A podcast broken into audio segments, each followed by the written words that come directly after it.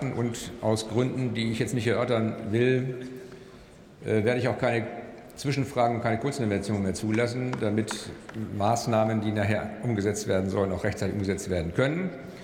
Also alle Rednerinnen und Redner, die jetzt äh, da an ihrem Rednerpult sehen, dass es blinkt, haben nach dem Blinken, wenn es beginnt, noch genau zehn Sekunden Zeit. Dann mache ich eine Erinnerung. Nach einer Erinnerung werde ich das Wort entziehen. Und nun frage ich noch mal ganz kurz, wir sind hier kurz vor einer namentlichen Abstimmung, ob es noch Kolleginnen und Kollegen hier im Saal und anderswo gibt, die ihre Stimme noch nicht abgegeben haben, dann sollten sie das schleunigst tun. Es gibt dann nur noch einmal eine Ermahnung und um 12.08 Uhr werden die Ohren geschlossen. So, und nun komme ich zurück zu unserer Aussprache und das nächste Redner ist der Kollege Dr. Karama Diaby.